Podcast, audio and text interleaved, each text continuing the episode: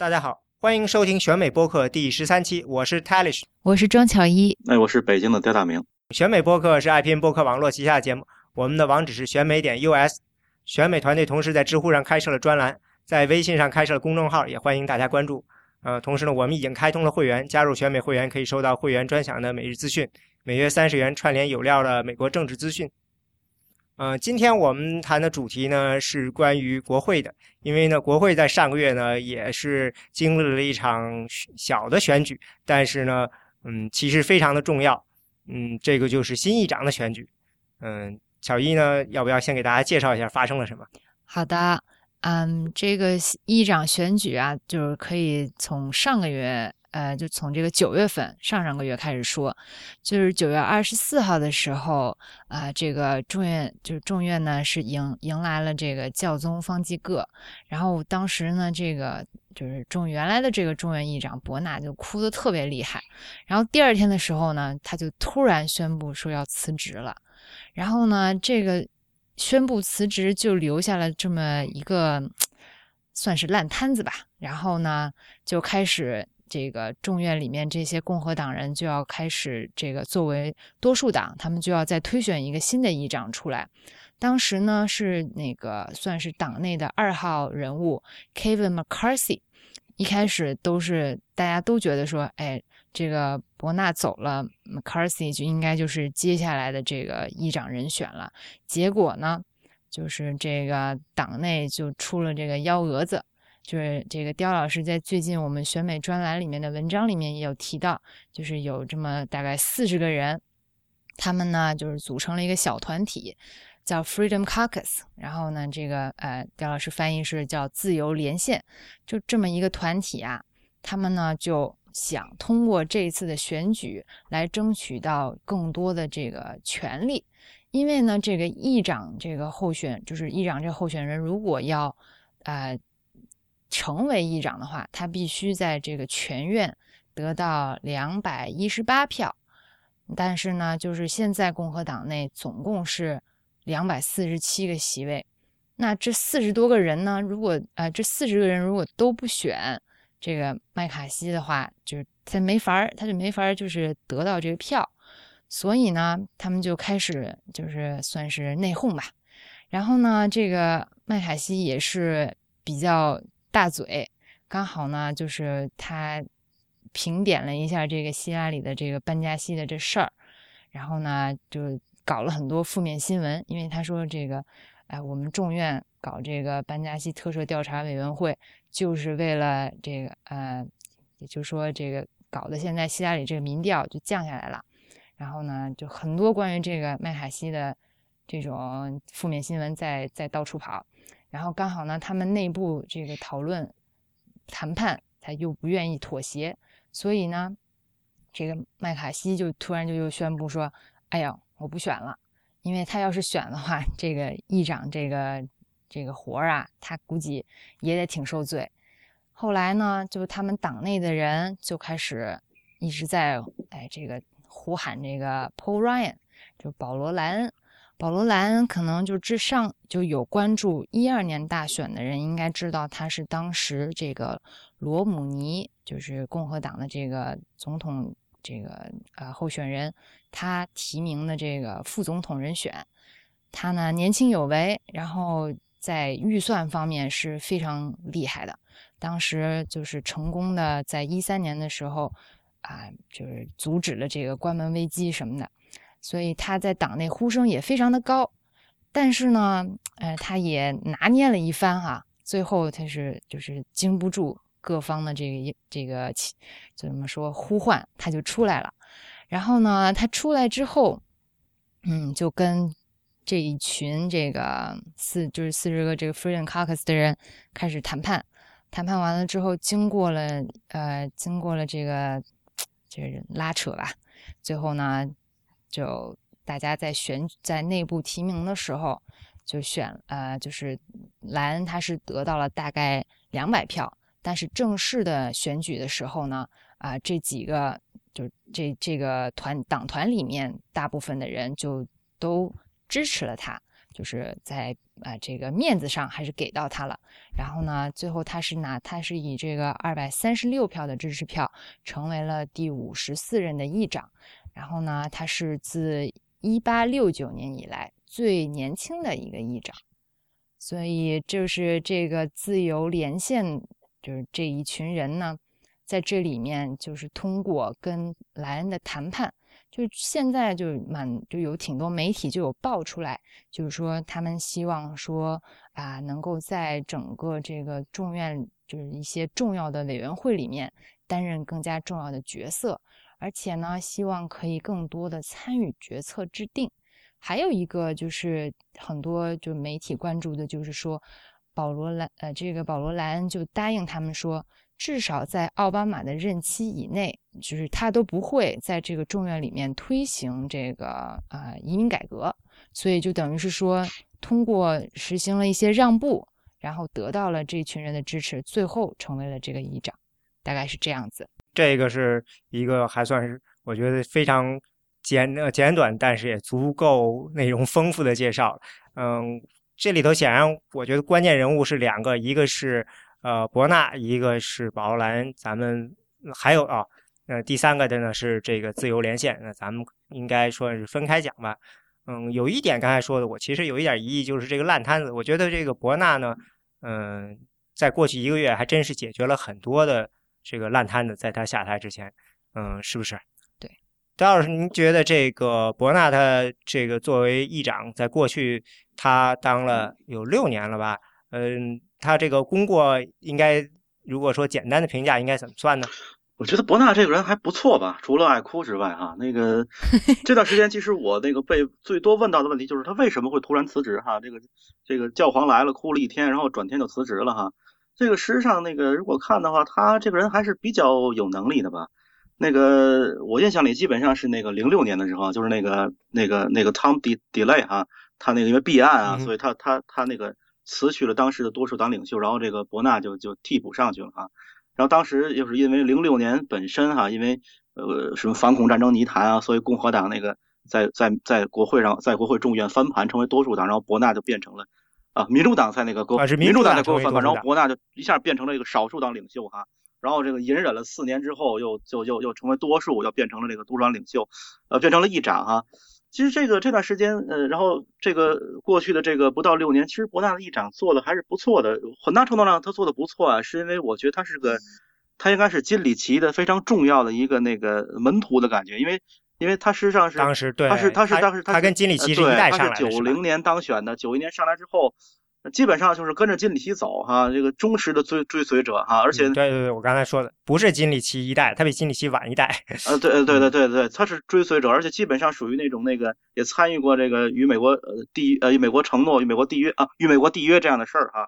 这是一九九四年的时候的国会大选，当时，所以他基本上是看懂了那个基里奇呃哪些地方是做的对的。哪些地方是教训啊？所以他做起来还是他做议长的时候还是做的非常那个游刃有余的，我觉得哈，那个甚至比如说那个呃呃呃还是很高超的一个一个一个这么一个这么一个政治人物，甚至是比如说这个有人二零一零年他夺回这个代表代理那个领导共和党夺回众议院的时候，也叫做叫做与美国承诺这样的东西哈，反医改什么之类的，而且那个呃而且。过去这个五年多以来，哈，和这个党内的所谓这些极端派或者查党这些人的这个这个斗来斗去的感觉，还是比较有能力的哈。但是无论如何，就是说在这种情况下，维持一个众议院这种啊党主导的党治的这种党治利维坦的这样一种方式，还是比较难的哈。那个，但是我倒是觉得，但是我倒是觉得他吧，虽然很辛苦啊，但是其实还是也只能说是心力交瘁，因为年龄上其实也不大啊，他。他十一月十月中旬，十月中旬的哈，这这个这个天蝎座哈，还不下下下周才六十六哈，属于那种挺那个，还是挺有挺有自个儿个性的这么感觉的人哈，所以对他退下去，你看他现在已经找了呃办了一个新工作对吧？他好像在一个什么 Speakers Bureau，哎哎对，所以其实是不是是不是那个这个呃很长一段时间以前就传出来他这届国会之后要要走人是吧？然后没想到这么快就走人，但是很明显的感觉，我倒是觉得他走人呢，恐怕还就是因为，呃，如刚才庄老师说所说的哈，受到这个教皇的一定程度的感化，也觉得自个儿是心心力交瘁哈，觉得还是要歇一歇了。我看着他是说决定，嗯，好像原来决定是说的十月中他生日的时候。哦，对对对对对对，所以真的是那个有人曾经，我倒是听过一些关于对于他这个辞职的一些联想，比如说是不是和那个和那个这个这个最近不是哈斯泰特也那个认罪了吗？是不是跟这有关系？是不是有什么？哈斯泰特是。这个金里奇之后的呃，这个对，他大概是拾了金里奇的漏，相当于他现在是呃共和党籍任期最长的议长。但是先说，可能很多人不知道这个人是谁。对，他是共和党籍任期最长的议长，他是当了快八年，七年七年对，好像有七七年。对，嗯，呃，他的情况是这样的，就是当时金里奇呢，因为受到压力，九九年要退。就辞职了。辞职的时候呢，当时事实上像那个那个叫汤姆·迪赖啊，这个德呃德克萨斯州也不选。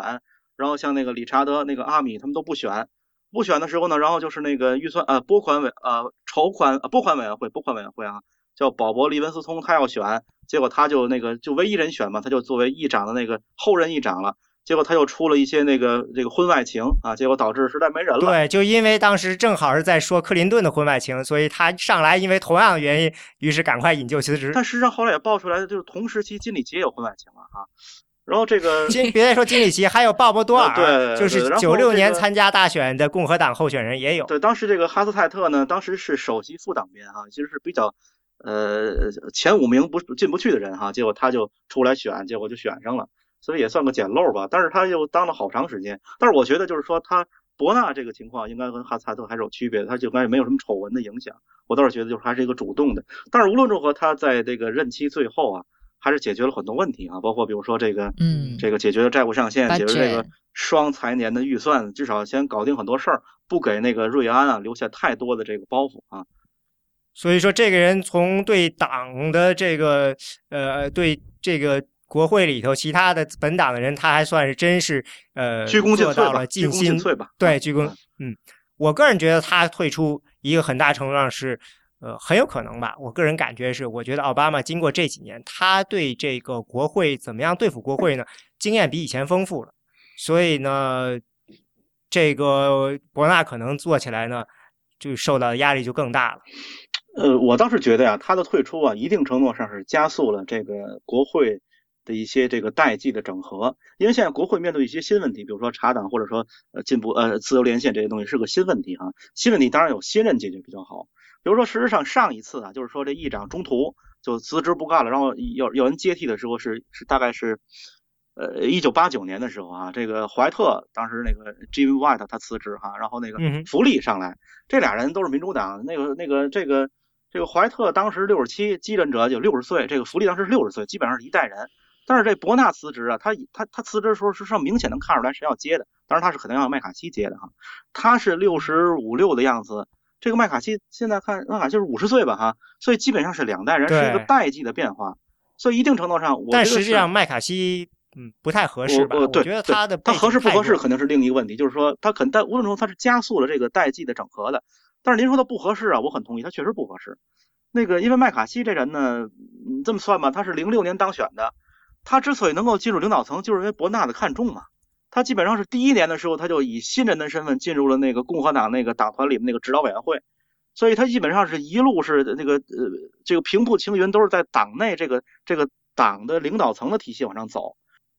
而且我听说他在进之前，就是说他自己发家呢，还是是因为买中了一张彩票，然后呢，因为彩票钱呢，他去买了个餐馆，就当了餐馆老板。然后等于是这样发家，然后呢，当餐馆老板呢，认识了一当时的国会议员，那跟那国会议员呢就帮他助选，我忘了他的那个人是谁了。后来那个人就退下去了，然后他就自然的就等于是代表那个人去竞选，拿到了这个国会的议议席。所以整个过程对他来说，就感觉这个人特别顺，没有什么需要他怎么努力的地方似的就上。对，没错。所以基本上也可以看出，他从这个呃九月二十八号开始宣布参选啊，宣布参选这新议长。到这个十月啊，十月初吧，十月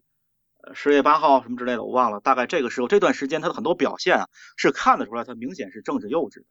就是他当这个这个这个领导层啊，这个党团领导层这段时间是在别被是在跟随伯纳，是在被别人保护的这种状态下，他自己独挡一面的时候，在班加西这事儿犯错误哈，说你说你们觉得这个希拉里不可战胜，好了，我们做一这事儿，他现在不行了。包括他呃是不是现在没有坐实啊？包括他和那个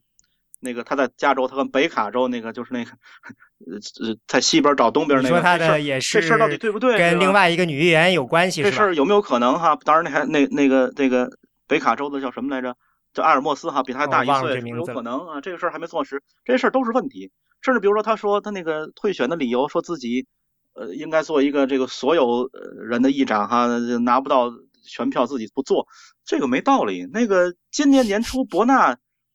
当选议长的时候，还有人选那个鲍威尔了。这有什么不对的了？这这他就很不务实的感觉，所以应该是政治上比较幼稚的。其实你看，您看，就是这三个人啊，都是所谓叫做什么新枪手啊，或者新枪什么之类的三个人。呃，这是说二零一零年的时候上来的这一批共和党议员。对对对，是一个是一个标签儿的东西。这仨人现在看啊，其实麦卡锡是最弱的。三个人说的是坎托、麦卡锡，这个现在这个这个这个保罗·瑞安哈，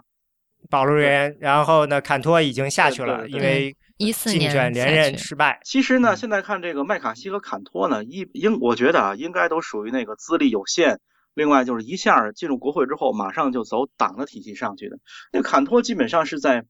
如果说麦卡锡是伯纳的人的话，那坎托就是那个，就是密苏里不有个以前做过那个国会的众议院这边的那个做过做过那个共和党的党鞭，现在是国会参议员，叫叫叫 Roy 呃布朗特啊那个人哈，他基本就是他的人嘛。这个坎托那个连任的呃谋就是连任之后，第一次连任之后，马上就被这个布朗特任命为首席副党鞭了。就是他们需要新人来进入，然后这两个人基本上都属于这个就是被这个这个大佬扶持起来的人。但是反观瑞安呢，他恰恰就是一个资历，呃，瑞安的年龄啊比他们俩都都年轻啊，但是呢反反嗯倒是瑞安是资历比较老的。坎托两千年当选，麦卡锡零六年当选，这个瑞安九八年就当选了。九八年当选之后呢，从零七年开始就在这个预算委员会里做 ranking member，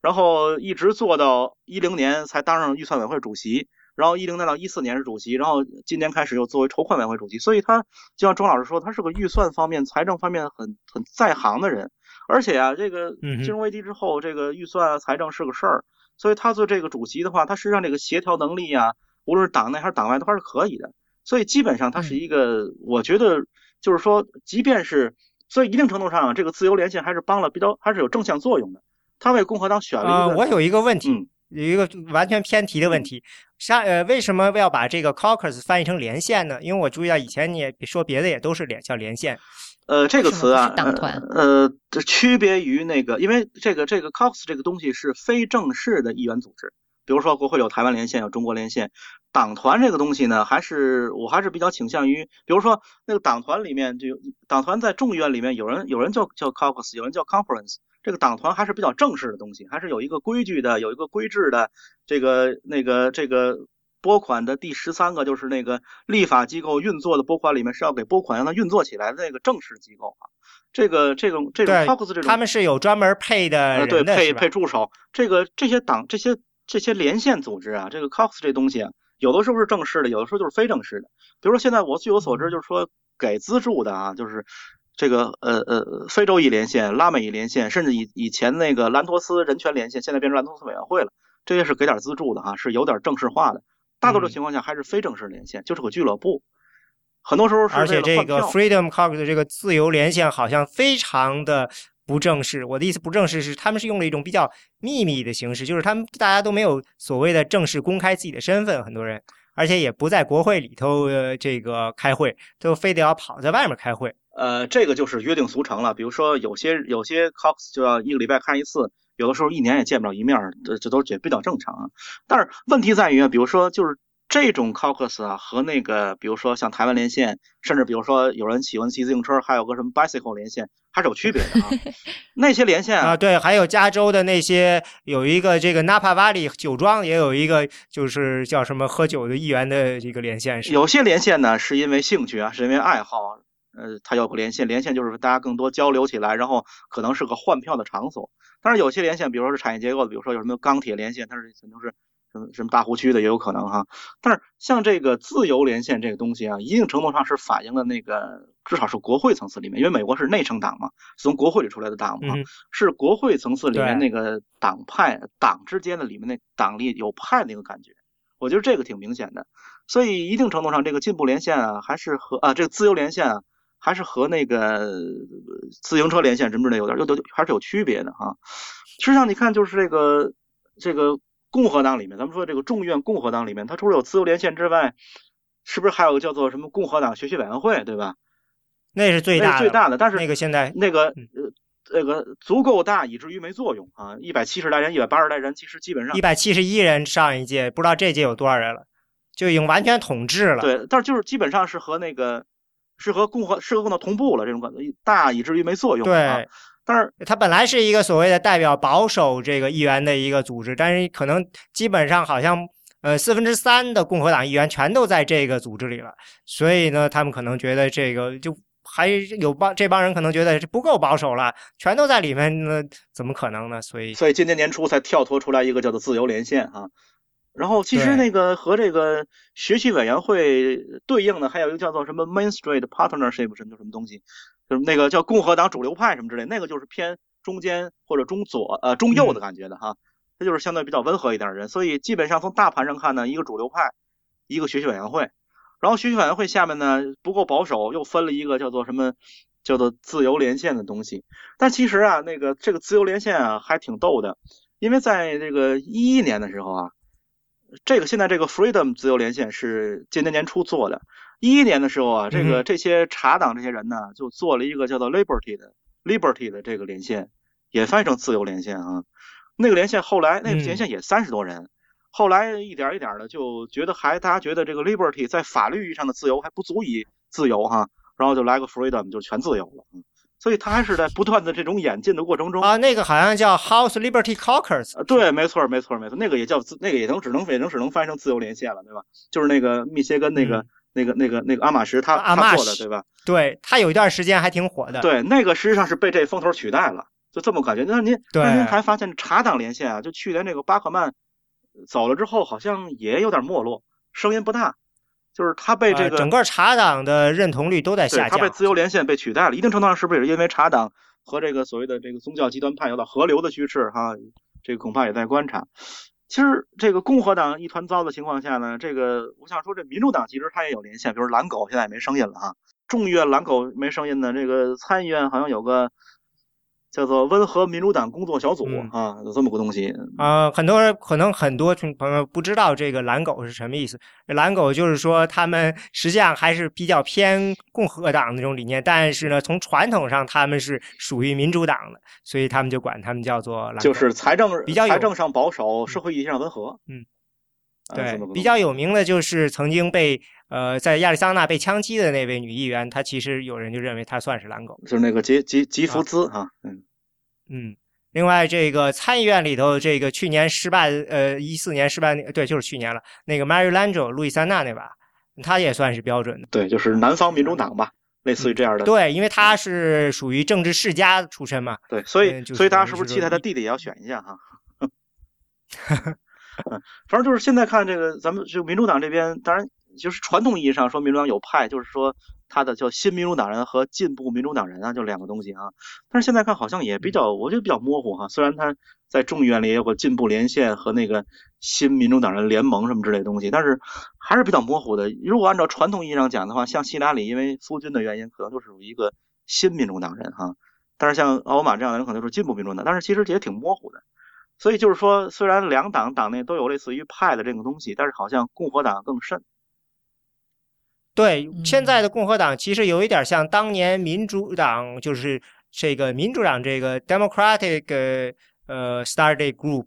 那个时期的情况，就是内部有一个少壮派 Democratic Democratic Study Group 这个来要跟这个主流的这个 House Democratic Caucus 对抗的这种感觉似的。那现在呢，民主党似乎已经过了那个阶段，那共和党呢，轮到了他们来这个内部对抗比较强的时候了。嗯，就是所谓的，我觉得这是所谓的叫做什么，叫做这个大帐篷效应啊。就是说，像零六年之所以你那个民主党能够拿回来这个多数多数多数地位，就是因为你要有蓝狗的支持啊。但是，一零年之所以你因为共和党能换回来，是因为茶党的支持。换句话就是说，你那个主流派已经不足以那个盖过另一个党的主流派了。但是，我觉得另外我有个担忧，就是从美国这个政党历史上看啊，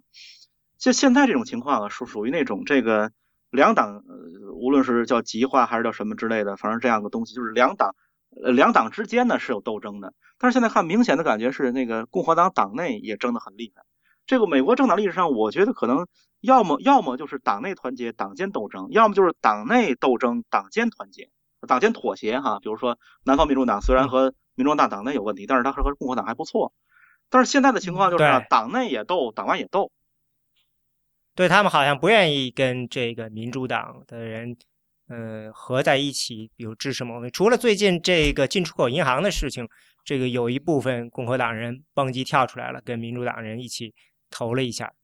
嗯，大部分时候他们都不敢这样。对，所以就这种就是感觉，这种政党的这种状况，一定程度上，我觉得可能啊，如果按照长周期的历史上看的话，如果这二零一六的话，共和党阵营还如此这么杂造的话，哈，也许会面对，也许未来啊一两年开始和可能会面对一个新一轮的政党政党重组也说不定啊。对，其实呢，我觉得这个呢是民主党的时候的。民主党在一九九四年以前，他是主持了整个国会，大概有接近半个世纪，对吧？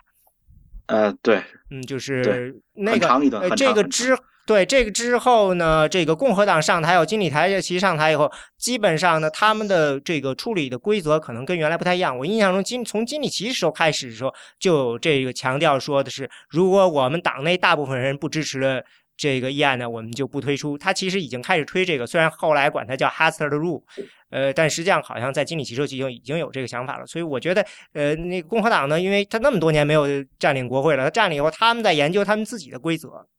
所以呢，到这个呃这个规则呢，现在看起来就造成了这样，就是内部呢，其实理论上其实有一部分共和党人如果站出来说跟民主党合在一起，他们是能通过一些东西。但是因为有这些要求呢，所以呢，他们不敢做这件事情。呃，他们那是我觉得有一个有一个比较有意思的，我可能大胆的设想一下，因为就像您说的，其实历史上看，就是九四年事实上是一个呃权呃国会政治结构的权力结构的一个变化哈。有人说国会啊，其实就是一个由党团领导的、由委员会构成的呃这么一个立法机构。实际上九四年之前啊，甚至是比如说这个从上个世纪开始到一直。到这个这个这个这个六十年代这段时，一九六零年代这段时间，其实大多数情况下一直是这个委员会更说的更算，因为这个南方民主党长期在任，他们有自己的资历，他们可以超越党团，把党团就扔掉了，他们可以做做数。但是六十年代之后，对那个时候自律规则非常强，是吧？如果你在国会待时间越长，你就能够做到委员会的头，然后你就可以有非常大的权利。比较准确的说的是，当时的国会众议院的资历资历，呃。排序的这种论资排辈的模式，比现在参议院还强。对，而且特别有利于南方民主党，因为他们长期在任嘛，啊，他们长期在任。对，但实际上六十年代之后呢，因为政党重组的原因，甚至直到九十年代有所松动。九十年代之后呢，很明显的金里奇上台之后，就是这种这种党制的啊，这种党制国会是很明显的。比如说，甚至要求这个任何一个共和党在任何一个委员会的任上，呃，领导层任上不能干超三届，都有说法的哈。但是我感觉就是说，很明显的一个，就是从委员会主导到国到这个政党主导，它是不是会发展到第三个阶段？就所谓的刚才我们说的那个非正式的组织，这种连线主导啊，我觉得是有可能。就是说，它实际上是是是呃呃，国会从分权到集权，现在又面对一个另一个分权的环节了。这个分权环节谁来？对，我是有明显有这种感觉，就是新上来人他们强调的一个就是不变主题，就是我们要民主化。对，嗯，就等于说白了，民主化就是真是要削减这个当权者的权利嘛。对，呃，那这那这轮民主化的过程应该是什么呢？因为在党制的状态下，呃，委员会的作用，这种专专业委员会的作用被弱而又弱了。所以下一步谁来接班，谁来接党团这个主导呢？我觉得这种连线组织，甚至刚才我们谈到这些党内的派这些东西，可能会是个东西，可能会是个选择。现在这种自由连线，它事实上更多的是。是种否决政治哈，我破能破能破很多东西，但是我立不起来。但如果它达到一定程度的话，比如说四十可能还不行，如果六十呢？如果如果更多呢？恐怕就成为一个比较重要的一个一个 king maker 或者怎么样的时候，恐怕就是导致了这个国会再度分权化的一个新状态。对，可以说呢，这个自打这个共和党他们上台了以后呢。嗯，他们尤其是金里奇就喊着要改革，但实际上他们有的时候不是特别清楚到底改革会产生什么样的效果。因为金里奇有些改革其实非常可怕的。从长远角度讲，比如说议长不能够当多少届这样的，或者是委员会不能连任多少届，这实际上说白了就是要造成不稳定性嘛。一个人待的时间不如果不能够长时间待上去的话，很难说他们会做出什么样的决定。所以它实际上是带来了很多的不确定性，然后把整个国会都给呃震动了。另外就是另外一点，我印象中是因为有大量的这个在国会工作的人都下台了，跟着国就是嗯下民主党的那些被选下去的这些议议员们都下下去以后，他们就大量的进入周围的这个游说的公司，然后呢，整个这个旋转门也都转起来。所以那段时间，呃，一直到现在，整个这个国会的这个秩序呢，都处在一种就是没有。进入到一个找到一个比较稳定的一个模式的情况，其实就是还这个上面我这是一个很强烈的，你能感觉到就是国会还在一直在摸索该怎么做。呃，它与呃所谓的教科书意义上的国会相比，确实是在动荡过程中。但是其实啊，这国会议员们啊，因为这种政治的这种这种这种呃多孔道介入这种灵活性哈，所以他其实也找到了很多这个解决的办法，或者这种变相的办法。比如说像这种这个委员会领袖不能干三届这种说法啊。呃，他也有变通，比如说他干了三届之后呢，他就转到别的委员会去了啊，干一届然后再回来，这种可能性是有的，也存在。比如麦凯恩为什么现在又是军事委员会主席了啊？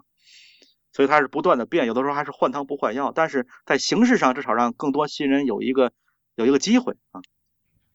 对，所以这次我看他们提出来，比如说呃，给这个分配这个委员会的到哪儿去的这个的过程，他们希望呢。不能够全部都由这个议长来决定，他们希望能够更民主化。什么说白了，这个呢，呃，这个权利你可以从很多地方挖。呃，你可以削弱委员会主席的这个权利，你也可以这个削弱这个议长的权利。还有，我记得以前的时候，为了削弱这个委员会主席的权利，在委员会里要多设好几个分的委员会啊什么的这样的，反正用各种呃各样的方法来。可以把这个进行削弱。呃，分委员会啊，一定程度上呢是呃是分权的一部分，是要把扁扁扁平化等等哈。但是它确实也是因为，如果是一个委员会来做很多事儿、做所有事儿的话，它涉及到一个这个工作工作量的问题，也有一定工作负担。这个国会里面，比如说众议院二十一个委员会，好像只有。呃，预算委员会它是没分委员会的，因为它是要一个这个一个一个一个一个统筹，它需要它做就是做预算决议案的嘛，它再分的话恐怕就拢不住了。但是其他委员会还是一般情况下还是要做分委员会的，还是比较理想的一个状态。呃，它呃你说分权吧，但是所有就是任何一个委员会的主席或者那个 ranking member 都是他下面那个分委员会的那个自然的当然的成员，所以我觉得更多的还是要那个分配工作量。嗯。当然也可以这样理解，因为我看到的有人理解就是说，实际上削弱了委员会主席的这个权利，而且我看到还有一个非常有意思的解释，说的是，呃，对委员会主席权力削减最大的是国会引入了电子投票设备。电子投票设备，所以大家看不到委员会主席是不是举手了，所以你只好就看着这个票数来决定啊，我是不是跟风。以前的时候呢，因为是呃都可以看着委员会主席，因为所以说他的影响力很大。现在大家都在摁按钮。可是之前不是都党编要先先那个先拉票吗？啊，算算数哈。对呀，要 roll call 一下。但是也有人说啊，有些那个专业议题，这是这是实际上是国会专业化的一个表现。有些专业议题，比如说四百三十五人里头，他就觉得。某个议题，那几个人最懂行。那好，我进入院会投票的时候呢，我就看那几个人怎么投，我就跟投就得了。嗯，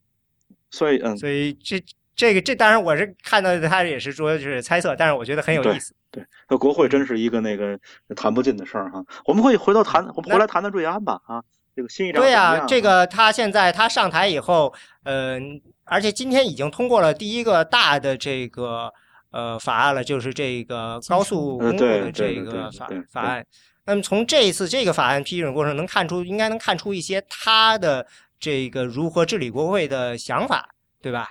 呃，我我这个法案本身我没有太注意，因为确实是太新的东西了。但是我觉得我对他还是很有信心的哈。虽然那个关于他健康问题一直被诟病很多哈，比如说就是他们家那个祖辈啊、父亲啊、祖父六十岁之前就心脏病，就就就就就就就是自然就。就是很那个，就是所以对他来说，可能家庭的那个健康基因不理想哈，所以他要经常的锻炼啊、养生啊，不能太累啊什么之类的。但是我觉得他本人还是，我觉得还很期待的。我我我我我最近算了一个数啊，就是说他这个四十五岁这年龄啊，在四百三十五个众议院，咱不算那六个没投票的人了哈，他实际上有这个三百七十四个人比他年龄大，他是属于下流下就是这这个这个这个比较靠后的人，但是在资历上看啊，他是第九十二位，有四有三百四十三个人不如他，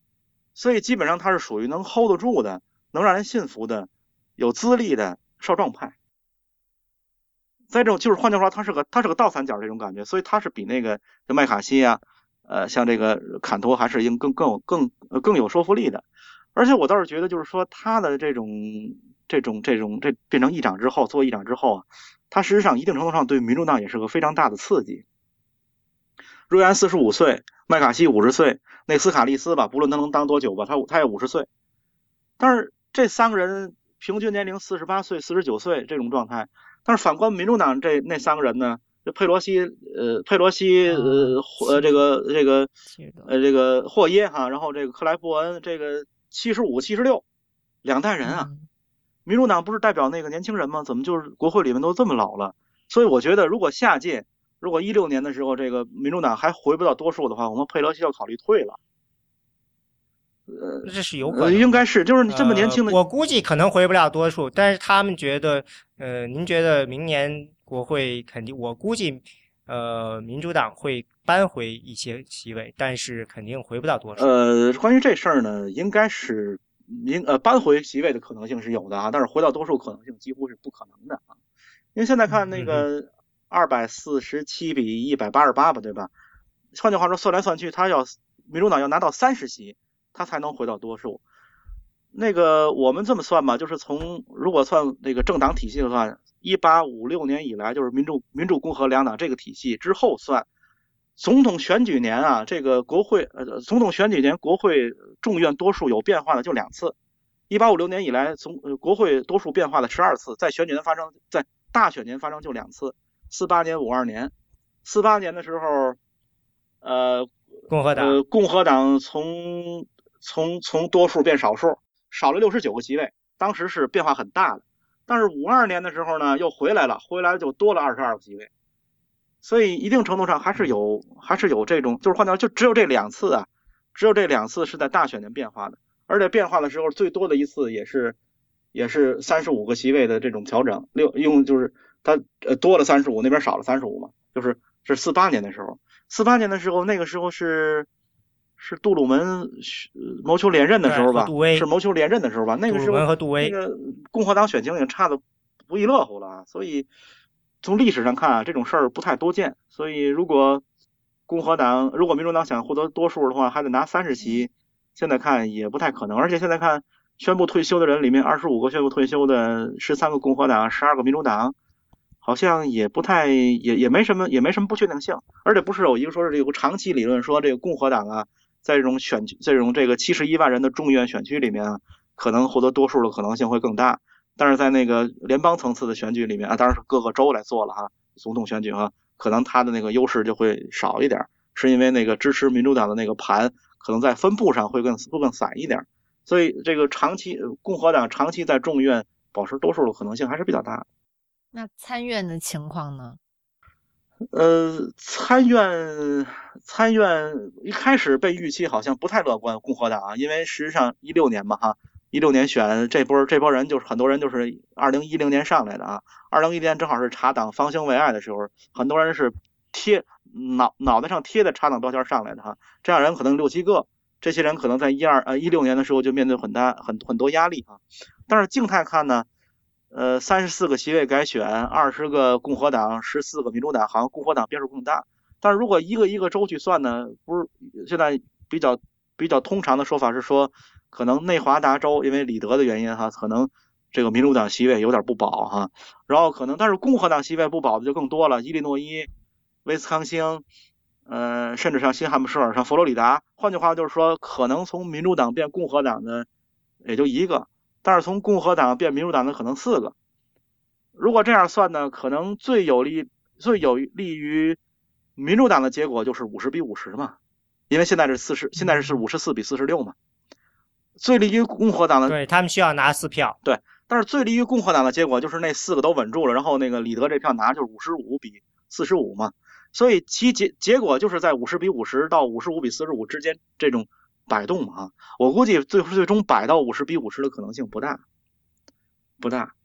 所以我就觉得就是说在参议院部分啊，可能共和党保持多数的可能性还是很大的。但是我倒是觉得这这个现在能看出来这五场选举还都挺有意思的，比比如说那个内华达，当然那个一般就是还是大家很期待那个现在的州长能不能选一下，好像是说不选哈，就是这个桑多万哈，还是比较还是比较有这个竞争力的，可能是共和党的明日之星，也是个拉美裔。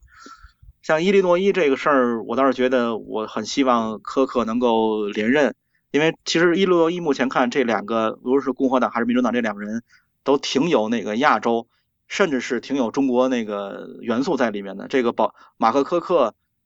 呃，挺惨的哈，一二年的中风了。他实际上是以前在众议院的时候当过十年众议员，他是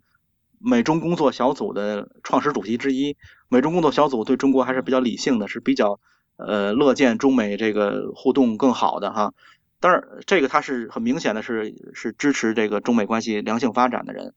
但是比如这个。民主党人他的对手现在看比较呼声比较高的就叫那个，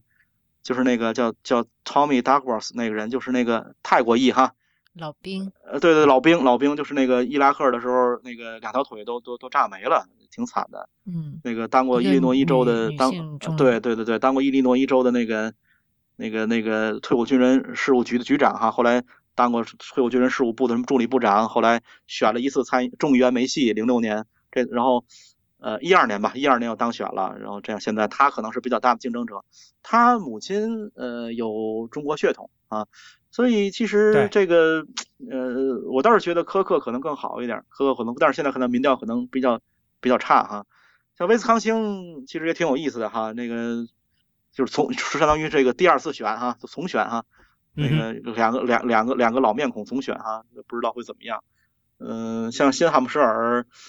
两个女性选吧，两个女性选这个，这个对，像新罕布什尔和佛蒙特是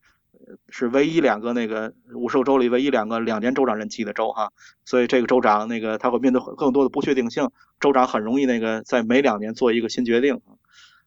但是也有人说，好像就是这种在任的女性参议员啊，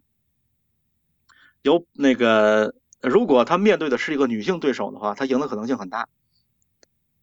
有人曾经算过，就是那个那个，这是这个这是个经验研究。有人曾经研究过，就是这事儿，就是说，如果是个在任女性参议员的话，她是面对对手，如果是个也是个女性，无论共和党还是民主党，她有百分之九十以上的胜算。所以这样看的话，好像这个那个这个新罕布什尔这个人叫什么来着？名儿其实好像挺奇怪的哈，怎么怎么怎么念？Kelly 叫叫叫是是那个叫 Ayat 哈，Kelly Ayat 啊，明白吧？还是叫什么？其实他是个插等标签的人嘛，但是但是现在看可能他还是有点胜算的，我倒是觉得，像佛像佛罗里达这个就更就更，你说是州长来挑战，州长现在是那个那个那个那个那个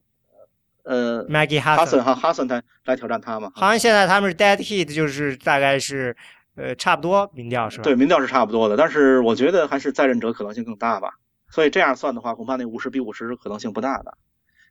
佛罗里达其实挺惨的，佛罗里达那个卢比奥为了选，卢比奥为了选为了选总统不选那个了哈，呃，有有有人算过，就是美国历史上呢，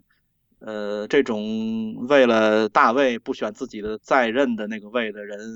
这种事儿有四次，那个上一次也是在佛罗里达，就是零四年的时候，那个保博格莱厄姆啊，他他他是民主党哈，他要尝试抽初选，所以他不选了。但是零四年同时还有一个更有名的，那是不选参议员要选总统的，就是约翰爱德华兹哈。然后再往前，比如赫呃俄克拉荷马有一个七二年的时候，其实还是挺挺少的。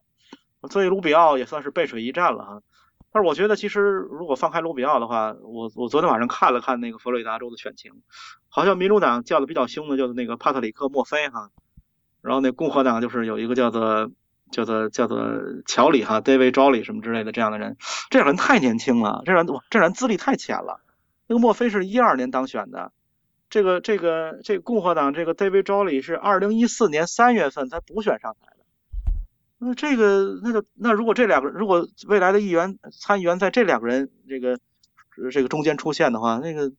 我倒是觉得这个真是太太资历太浅了，资历太浅了。但是但是其实这种这种说法也有道也有问题啊，奥巴马资历也够浅。对啊，而且你要是这么看的话，不过现在连初选很多州的都还没有过呢，所以也不知道会发生什么事情。哎，还是刚才我回到这个 瑞安吧，呃，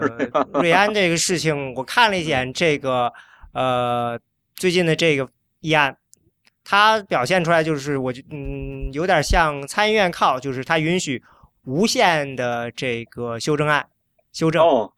但实际上呢，大家扔了三百个上去，但是最后被刷出来说要投票的呢，有一百个，也不少了。呃，因为在众议院，就是他表示说要开放，怎么操作呢？因为众院部分那个提交修正案，包括那个讨论环节是有时间限制的呀。他好像意思就是我我来响应大家的需要，我们就把这个事情完全的开放。所以呢，就是你们想投多少就投多少。那他要考虑一个担忧啊，就是说如果众议院部分那个无论是呃修正还是讨论没有时间限制的话，那众议院将来就会有 filibuster 了。是他就是想往这个参议院这种方式走，就是开放嘛。因为参议院相对起来就更透明开放一些，他有这样想法，所以但是呢，我看他有一些东西呢，你不能够说修正案有的时候捆绑的东西太没谱了。一个这个高速路案，你不能够再跟这些什么 Planned Parenthood 或者跟什么捆绑在一起。那像比如说有人要把这个跟这个呃进出口银行那个捆绑在一起。就是我们，你不是弄了去金融完，我们要再修正一下，把这捆绑在一起，好像就没有让他们上来去讨论，说这个有点太，就是太过了。他这种往那个参议院风格偏的这种状态，是不是也因为一二年的时候没有当二把手的原因啊？呃。呃，这个我觉得是一定程度上在试着这个能不能满足这些你刚才说自由连线的人的意见。呃，我关注的一个事儿就是他上台之后，他做的一件事儿，我觉得有点意思，就是说他呃当议长之前，他不是那个筹款委员会主席嘛？他把这他当议长之后，这个位置谁坐，我觉得是个有意思的事儿，因为他的两个都挺大的呀，他两个委员会主席的。对，就是那个德克萨斯州的叫做就。布莱迪哈什么的，然后还有一个俄亥俄州的一个人哈，嗯，对，其实那个我倒是觉得这个这这种选择，就是他是不是最后支持了布莱迪，我不知道，但是至少那个他不支持俄亥俄的那个人，我一定程度上我觉得是跟伯纳有一个有一个距离感，因为那个人是伯纳的人，就是故意要跟，我觉得是因为现在看就是当爆出来的就是关于这个筹款委员会这个三个选择，因为布莱迪哈。一个叫做我们翻译成努涅兹，他现在是情报委员会主席，他实际上是加州的，他跟麦卡锡关系不错，也跟伯纳关系不错。一个就是这个叫叫叫叫叫提伯里或者叫泰伯里这个人，这人就是俄亥俄的嘛，他跟他就是跟伯纳关系极好的两个人，后两个人，结果他选择了一个跟伯纳一般的人，而且是在冒着当时所有共和党人认为在二十一个这个委员会的里面。二十一个主席里面有已经有六个是德州的人的这种情况下，又加了一个第七个德州的人，所以一定程度上还是要保持一个一个和这个虽然是尊重前任哈，还是要跟前任保持一定距离的，还是有点手腕的，还是很有手腕的。所以其实我倒是觉得，我都很期待他在 TVP 问题上会不会有个。比较明显的一个推动，能不能妙手回春哈？是个高手，能把 TVP 在众议院过。你说这是下个月的？呃，下个月或者明年，我觉得都有可能。预算案，我觉得 TVP，TVP。对，我觉得预算案，我觉得问题不大。我觉得有有啊，我们应该现在因为已经博纳已经把这个框架给严格讲，那不叫预算案，那叫那叫二零一六财年拨款。对啊，对对，我倒是我倒觉得这问题不是最大问题，因为这个东西。我我甚至我一直觉得就是这种东西，就是这种实际上是金融危机之后关于财政、关于预算这事儿越越叫的越来越响，这是个政治问题，跟跟经济层面的事儿关系不大。而且啊，一定程度上，我我甚至会这么想，比如说关于关于堕胎这个事儿，两党如果争堕胎的话，如果按照如果专争这一题的话，就剩是和否了，支持或者反对，最后就只能撕破脸。但是如果把这个把这个把这个堕胎这一题就变成，比如说是不是支持那个，是不是给那个。我们就姑且翻译成计划生育联盟哈，给他拨款的话，对，那其结果就是从是非从非黑即白变成数字化了。嗯，那最后结果就是实际上是增加了妥协的余地啊。比如说我你你你说给十，那我说给五，那最后大家说给六给七，是个妥协的结果。一定程度上也也不是是是把那个是把那个党争啊所谓的极化是把它柔性化了。所以这种财政的争执啊，一定程度上也未必不是一个呃解决这种党争的或者是党争的这种比较务实的这样一种这样一种这这样一种解决的方式。我倒是觉得，所以我觉得这个十一月啊十二月十一号这次这个事儿啊有可能部分呃再关个门啊，有可能，但是这种可能性不大。而且这种事儿本身呢，应该是应该是不是最重要的。我倒是觉得 TPP 这个事儿呢，可能是个对于瑞安来说是个非常重要的一个看点，因为现在看。你 TPP 这个过不过，肯定是首先要看 TPA 那个事儿哈。TPA 那个原则性的一个授权都打成那样，你这么有一个这么大版本的、这么多的、这么涉及到这么多产业利益的、这么这么呃这么这么这么这么这么纵横交错这么个东西，最后能不能过，可能会比 TPA 更惨。TPA 在众议院过而且不简单是产业的，对，还有涉及了好多其他方面的，都都对。T TPA 当时过的时候，二百一十八比二比二百零八。二百一十八还要怎么惨啊？二百一十七就就就不行了，对吧？所以所以看看，不过那个时候也是大部分的共和民主党人没有支持。对，那现在看就是到底到底会怎么样了哈？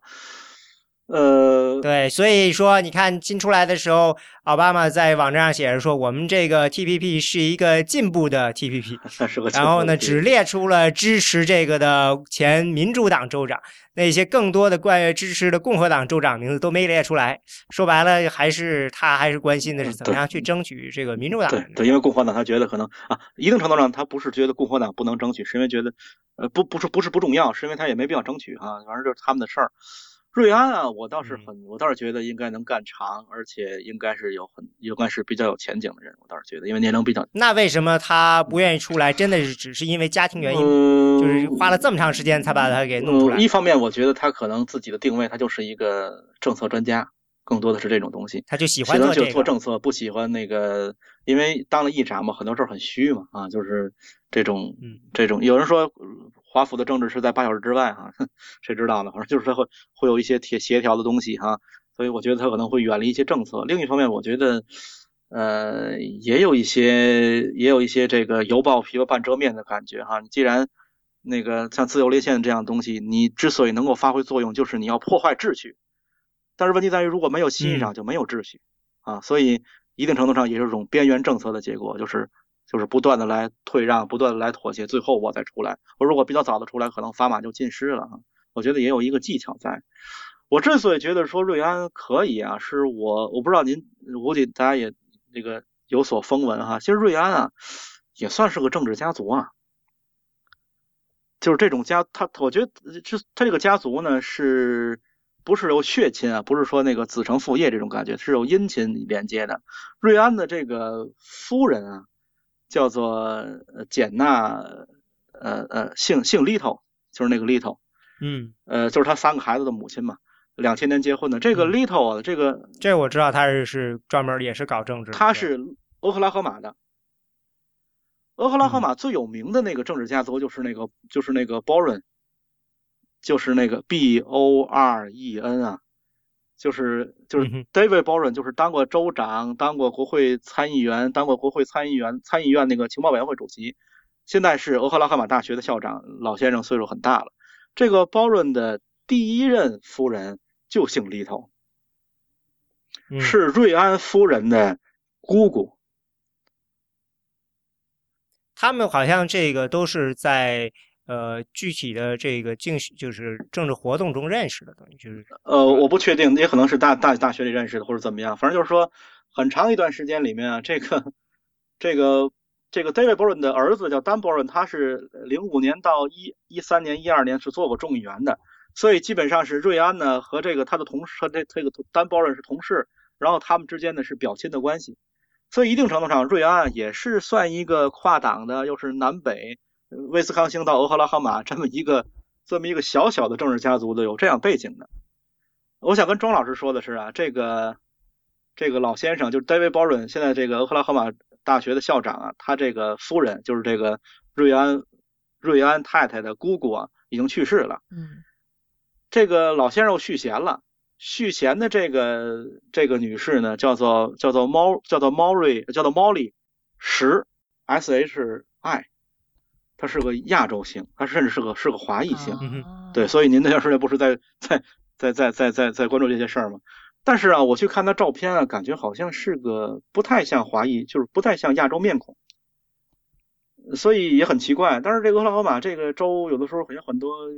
这个印第安裔啊，不好说他到底是不是是不是纯。但是我觉得可能有这个姓氏，恐怕一定程度上是说他是有一定华裔血统的，有一定血统的。所以这也能解释为什么这个 David Boren 在做大学校长的时候，呃，现在哈。还很关注中国事务，恐怕也有一定原因啊，所以这后面还是有点小八卦的。嗯，好像八卦没什么用哈。好像 Ryan 他 是这个事情，只能说我记着了，以后说不定什么时候就会冒出来。所以我就是，所以我就是说，他实际上一定程度上，他背后还是有比较大的一个一个背景的。对，嗯，这个。但是像他这样的，呃，他真的就是说，在这个自由连线这个问题上，他会怎么样去控制这个？因为其实，呃，博纳就是说说白了，就是花了那么好几年时间，就是慢慢的跟这些呃右边查党的人在那玩嘛。现在的时候呢，这个瑞恩上来了后呢，说白了也是他，毕竟他虽然只是承诺了，他只是相当于是把这双方的矛盾呢。推迟了，就是说对方等于就是好，你上来了，我看你能怎么表现，你表现的好了就好，不好的话呢，估计还是得有一个较劲儿的过程吧。呃，我觉得会有，我觉得会有，但是现在看，呃，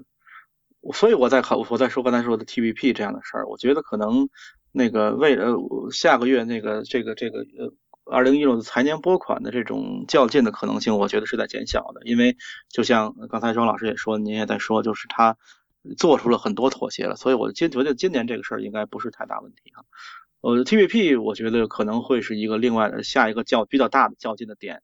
因为无论如何，即便是呃最近公布啊，可能进入这个国会的审议议程，也要在明年年初的事儿了，而且基本上是和初选同步的哈。如果和初选同步的话，恐怕就要考验这个瑞安的这个这个协调能力了。嗯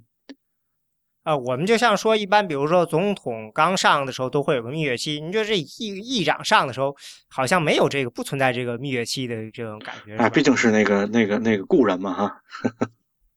毕竟是那个都是同事嘛哈，对。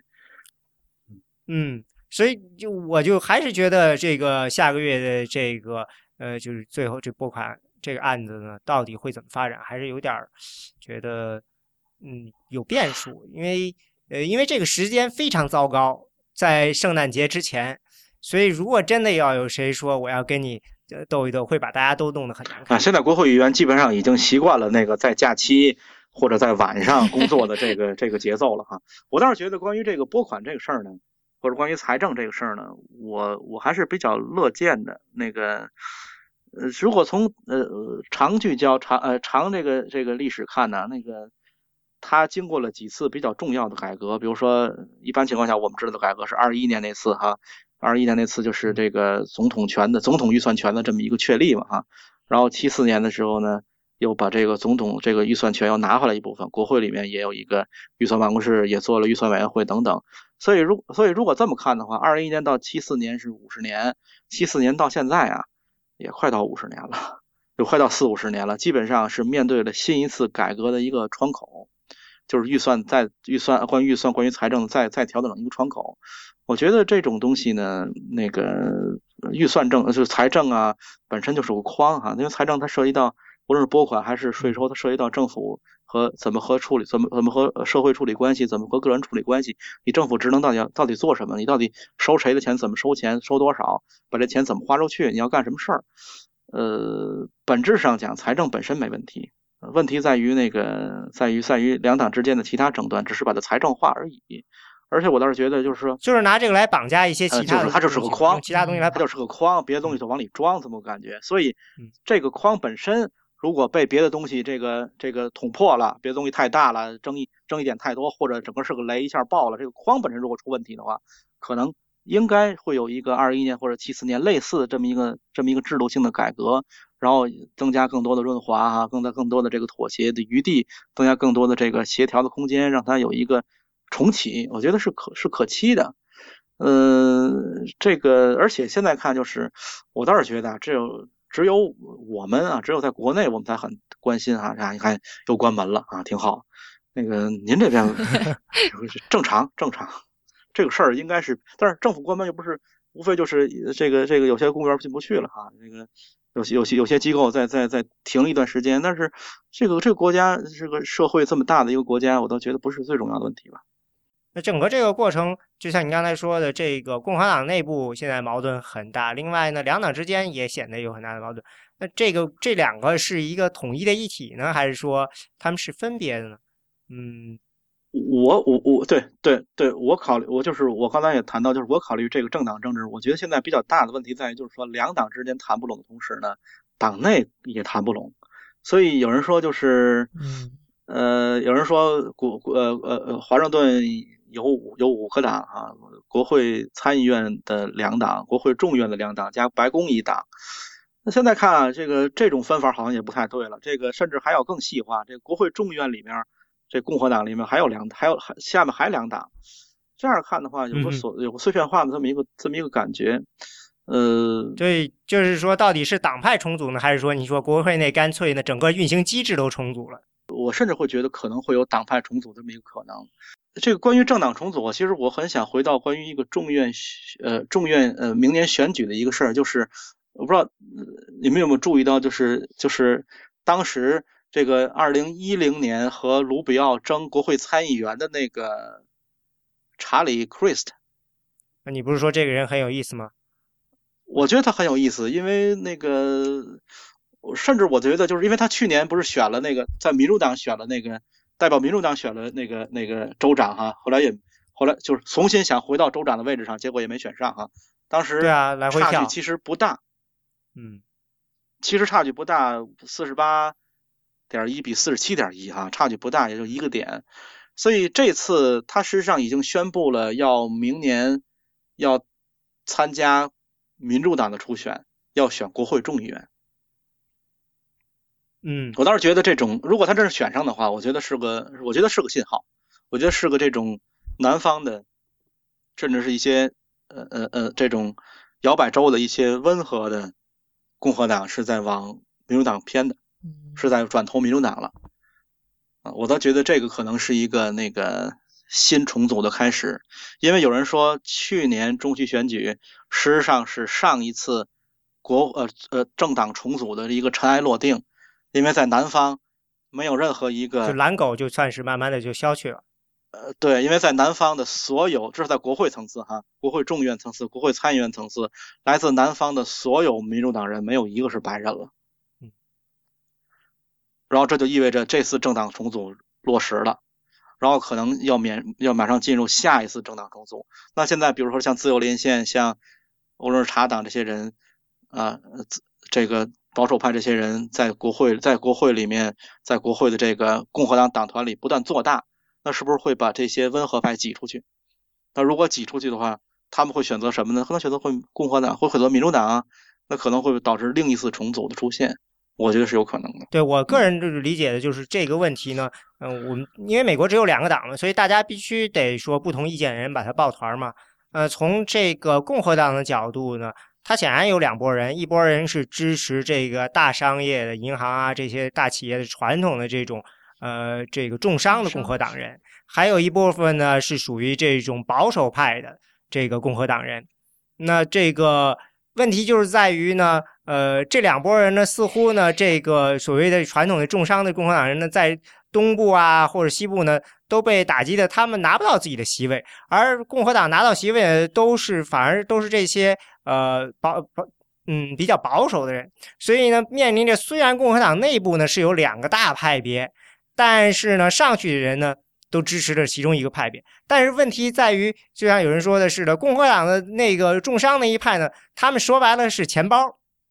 他们如果上不去呢，他们在国会里头没有这些发言权的话，但是他们可以用其他的方法去影响这个政府，所以呢。这就形成了一个很强的这个共和党内部的一个巨大的一个矛盾在这里头，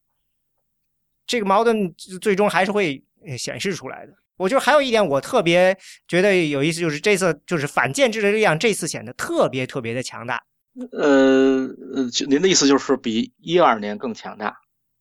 对，就是从这次至少这次在初选中就显得呀，大家就是对这个反建制的意见是一浪高一浪，因为上一次一二年的时候，这个感觉到这个时候就一个个都落下去了，那些支持所谓的反建制人。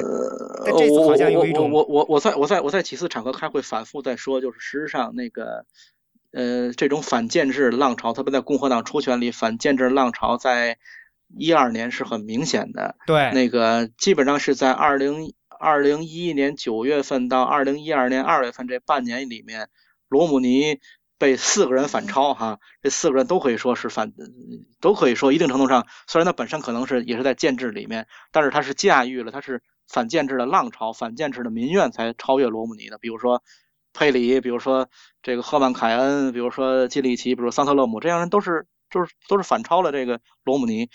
所以现在看，如果这么看的话，那个像特朗普的这种这这种这种反建制派的这种这种反超哈，也也也也也还算比较正常，只是它反超的时间太长了，三个月哈。如果如果从十月二十号开始算的话，如果卡森能够上来的话，能够稳住是稳稳稳的上来的话，恐怕就意味着这种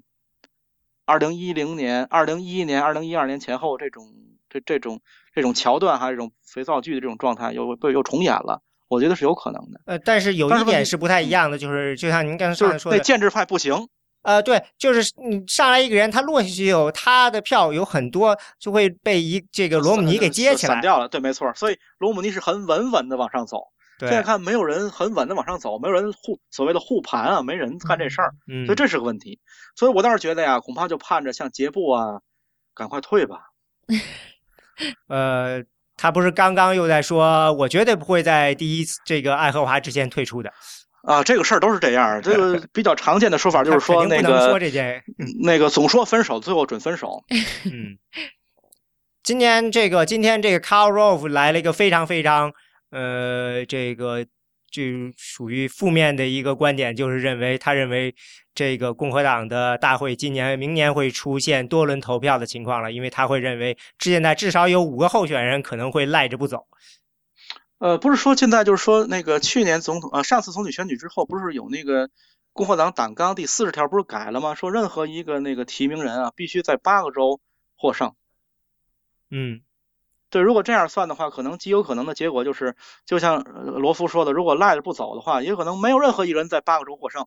那是不是还得改党章啊？所以这是个很大的问题。对，所以我现在突然有一个特别特别就是狂野的想法，因为我今天看到前两天不是有一篇非常非常热闹的一篇文章，就是这个是 Princeton 的这个两个人写的这个文章，就是实际上就是做了一个简单的调查，把拿了这个 CDC。这个的调查就是呃死亡率调查，结果发现说，从两千年到现在呢，美国中年白人的死亡率在上升，而其他所有人的死亡率都跟全世界的呃发达国家的人一样，在稳步下降，每年下降百分之二到百分之三死亡率，只有美国白人中年白人的死亡率在上升。然后呢，就是说这上升的原因是，并不是因为他们。就是比如说得了癌症、心脏病啊这种传统的，而是什么呢？呃，自杀，呃，肝病，一般这都是因为酗酒或者是这个服药过量，那就一般都是毒品或者是这类似的东西。所以他们就是呃，当时这篇文章他投到了，试图投到著名的这个这个呃新英格兰这个医学杂志啊什么这些都被拒掉了。呃，理由就是说你没有给出理由。最后，他只好发到了这个科学院，那国家科学院那个。这反正发出来以后，因为作者是一个诺贝尔经济学奖的这个获得者嘛，然后呢就被大家使劲转。然后就是有人就是说说，你可可以看出来，在自打上次经济危机到现在，就是两千年来，不不管是这种经济转型啊，还是经济危机，对白人中产阶级，就是尤其是他说这里头这个蓝领，就是没有上过大学的白人。的影响有多大，给他们造成了多大的心理上的压力？当然，对这个报告应该直接给桑德斯看看，让他知道知道这个中产阶级到底怎么没的啊嗯，而这个共析呢，这个过程呢，我觉得人遇到这种压力，他会有两种选择，对吧？一种选择就是极端性的，另外一种选择可能就是，如果你是假设这些人，比如说你是要是共和党人，你可能就是极端了，嗯，就是认为是这个事情呢，我们的。工作都被人抢走了，怎么？还有一波，然后我们需要走的更做的更保守。还有一波人可能我就去跳转到共和党去吧，我就加入到工人阶级的阵营去了。嗯，但是现在还不太清楚。我觉得这个反间制实际上是这是就是一种非常大的这种他们这种压力的表现出，就是这样。嗯，对，是一定程度上是一个民怨啊这样一个表现吧哈。我倒是觉得确实金融危机之后，所以呃或者叫做后金融危机时代吧哈。这个美国呢，那个至少从我们外面看哈，确实处于一个无论是在呃政治的回应性上，还是民意的这种呃无论是经济的发展模式，还是民意的这种这这这这种这种这种方向感上，实际上是处于一个徘徊的阶段哈。甚至也有人说，像无论是像那个漫威哈，像 Marvel 这样的电影越来越多，一定程度上也是因为 公众或希望一个英雄，因为这这些东西最火的时候是。五六四五十年代火过啊，九十呃五六十年代火过，九十年代火过，现在又火起来了，一定程度上也是社会的一个徘徊的一个表现哈。但是我倒是觉得，从这个国家的历史上看啊，这个国家变好也很快，变坏也很快啊。嗯。所以真的不要觉得这个这个是，特别是特别是从从我们外面看的时候，真的不要觉得这个国家可能是进入一个长期的迷惘期，一个长期的经济这种缓缓慢复苏的这状态。也许明天，比如说。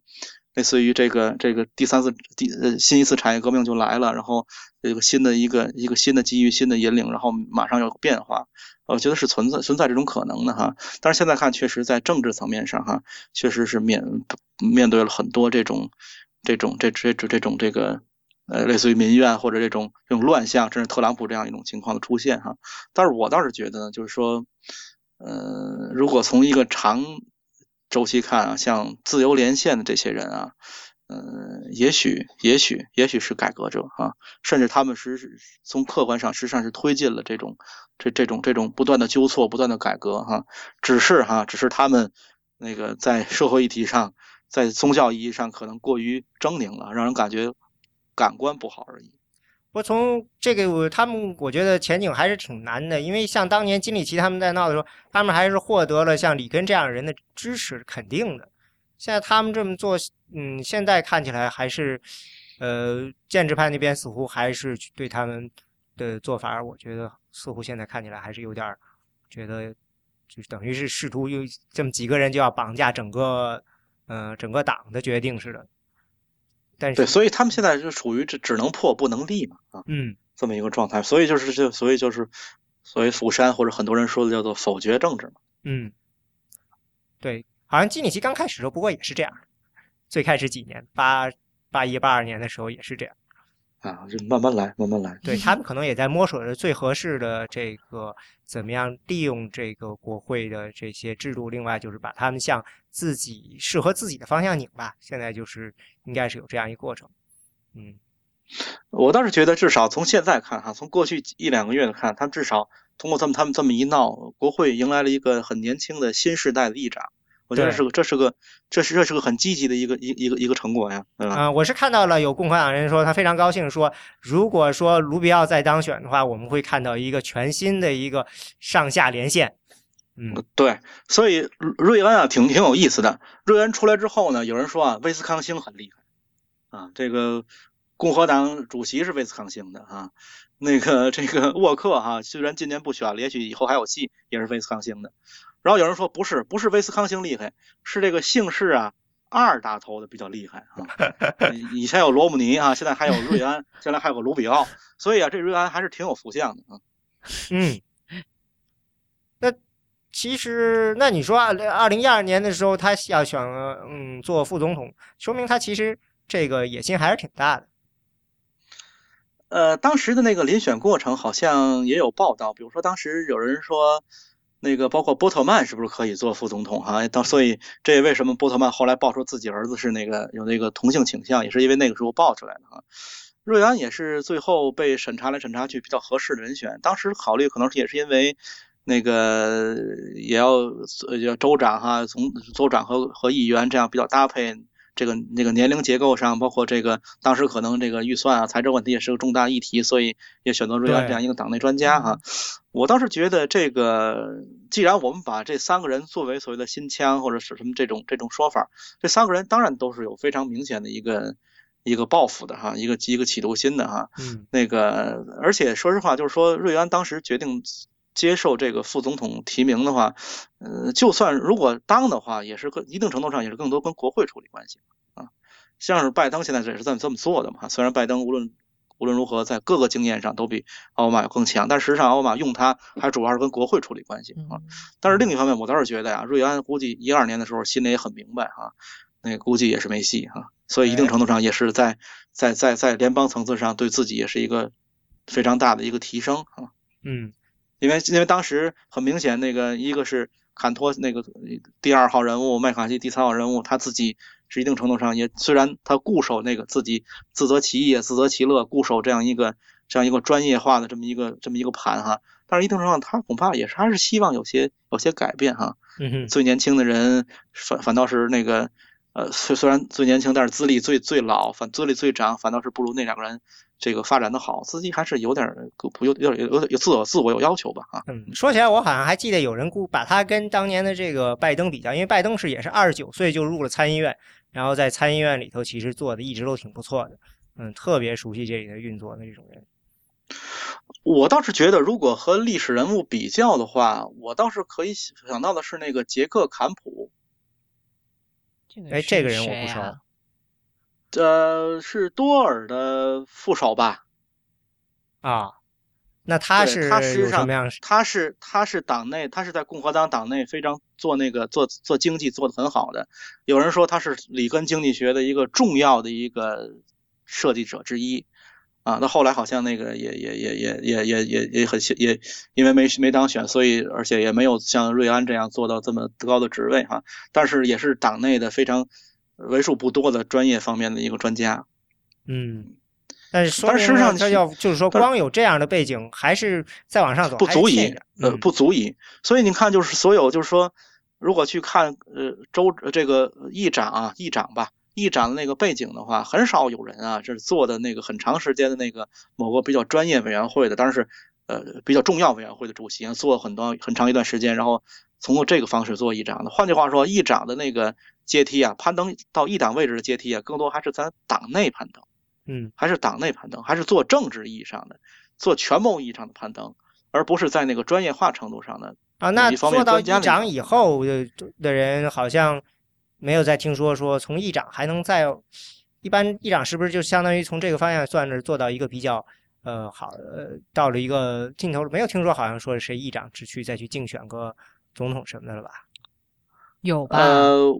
有的有的，美国历史上是有的。Bob Dole 还是什么？是那个不是？那是多尔不是议长，多尔不是那个参议员，多尔不是议长。但是肯定是有的。我我如果您有电脑可以查一下，这个这个在这个一百年之前肯定是有的。啊，这一百年之前那就是不一样的。在现在肯定是很呃很是是很少是很少。我对议长的理解都是从 Sam Rayburn 这样人开始，那都是啊对对对对对，那个时代之前当然是肯定是有的。像这种这种所谓的所谓的逆调啊。就是一般情况下，比如说我们认为这种政这个政治攀美国政治攀升的阶梯，比如说那个州层次的州议员啊，或者是那个县长啊，然后做到这个这个州长或者州长或者是众国会众议员哈，然后然后众议员可能在选州长，州长可能奔到参议员，参议员到总统或者部长什么这这正常的一个阶梯哈。但是现在最近几年很明显的感觉，有很多人在在在在逆流啊，在往回流啊。比如说最近这个这个这个路易斯安那州这个参议员，他不是要去回去选州长了吗？呃，但是不不知道还选得上选不上。最近的这次是吧？对对对对对，是过些天就要再选了是吧？对，或者再选叫 run off 了。但是比如说现在堪萨斯的州长叫 Sam Brownback，他就是以前是参议员嘛，啊，他要他也参议员也干的也也不干了，要选州长，但是现在当的还据说民调不太理想，不是不太理想，他的民调好像这个奥巴马在他们州的民调是百分之二十八，他比奥巴马要低。支持率好像是百分之十八，但是无论如何，人民选择了他来试一试哈。嗯，那比如说像路易斯安那那个也非常有意思。现在那个好像这个共和党初选失败的那个家伙公开支持民主党的候选人。哦，啊，当时实际上这个委托那个他那个第一轮第二第二名哈，也是因为他那个共和党人太多了嘛，三四个共和党人一起做。嗯嗯嗯，对我倒是觉得这种这种方式一定包括这个，比如说这个。这个南卡州的吧，就是那个之前那个那个桑福德，他州长卸任就会回回去选州会众议员了嘛。啊，所以对，但是他是有丑闻嘛。但是问题在于他不是因为丑闻辞职的，他是干满八年之后，然后有一个机会，因为那个 Tim Scott 做那个参议员了嘛，嗯然后他有个有个 special 选举，他去选那个了嘛，嗯，所以也算自我救赎的一个过程，要从头再来嘛。嗯但是无论如何也是一种变化哈，就是就是不按不按常理这种往上走。对，其实还有一嗯个就是比较有意思，就是 Jim Dimon 他辞去参议员，嗯他去了这嗯个这个 Heritage Foundation，这个叫嗯叫什么来着？嗯，呃，传统基金会，对，这个嗯对，就说明整个这个美国的这个政治关系一个变化，他会选择去这样一个基金会去，对对这样对更能发挥他的力量。对他可能也是因为这个麦康奈尔管的太严了，他觉得可自己可能这个能力有限啊，这个在这个在这个框架内受到有有个 C 令顶着呢，他觉得还是去别的地方发声可能更自由一点。但是无论如何啊，事实上一定程度上说明美国政治啊，这个这个持续的这个处于一个多事之秋啊，而且有很多传统的这个这个这个。这个戏码哈、传统的玩法现在已经有新的这种这种颠覆性的这种取代了。嗯，行，那我们得看看您这个预测的正确准确不准确了，因为呃，我个人还是看好下个月的这个拨款呢会闹一闹。那您觉得是 TPP 是一个大事儿？那我们可以到时候回头再看一看。嗯，刚才说的太多的这些参议员那个我都记不住了，只能说咱们以后有机会再再来聊一聊。我慢慢说，有机会慢慢说。我很荣幸，我们有机会慢慢说。对我们，我们让庄老师总结总结。啊，好啊，还总结什么？今天就是那个刁老师说了特别多的名字，然后那个呃，大概就是就是可以明年的时候再看看，反正就是觉得说这个两党最后都不会就是拿参院和众院拿到这个多数党的呃，就共和党还能够继续保持这个多数党的地位，然后民主党比较没戏，然后我觉得这个明就是明年反正就。啊、可以，大家咱们可以再来聊一期。对，嗯之所以啊，呃，之所以说那个现在看，呃，其实无论是州长选举，当然一六年选要国要总统选，要两国会两院选，要州长选啊。其实啊，现在看就是最不确定的还是那个总总统选，因为总统选对呢就俩人儿，嗯，就俩人儿现在这个一个一团糟，一个那个这个清楚的让人害怕啊、所以就是人越少，目标越少的时候，其实越难猜。像国会选举这种这种这种这种大波轰的这么多人的这种选举啊，其实这种趋势性的东西还是能够比较早的预判的。嗯嗯哼，对，嗯，毕竟是大部分的情况下，就是，呃，都互相就是抵很多东西都抵消了，然后接下来你就知道大概也就是变化也就是那么几个了。嗯，对对对对对，大概是这么个状态吧。嗯，对，还是呃，还是希望杰布早退出吧。啊，那行，啊、今天就先到这儿。嗯，谢谢大家收听选美播客。选美播客是 IPN 播客网络旗下的节目。我们的网址是选美点 US，我们的知乎专栏是选美 IM Election，